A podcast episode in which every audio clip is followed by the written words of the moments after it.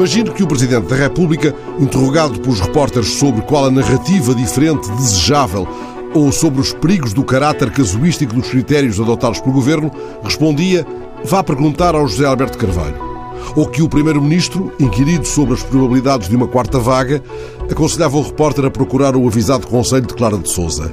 Foi justamente o que fez Bolsonaro, ultrapassados os 500 mil mortos por Covid. O presidente brasileiro fez por ignorar o peso dos números com que era confrontado e logo a seguir aconselhou o jornalista que o interpelava: se tiver Covid, procure o Dr. William Bonner. A doutora Miriam Leitão também é muito boa.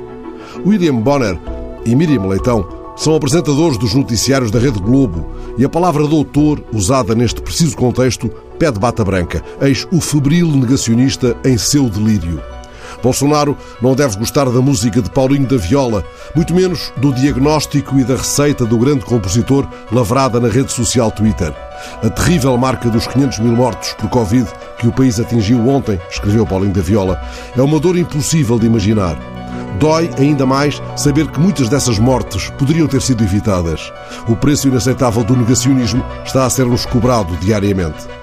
Quando, no início de abril, Paulinho da Viola tomou a segunda dose da vacina, saudou aqueles a quem chamou profissionais comprometidos em salvar as nossas vidas.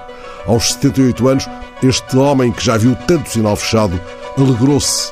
A vacina chegou a tempo para mim, disse ele. Infelizmente, não chegou a tempo para muitos outros.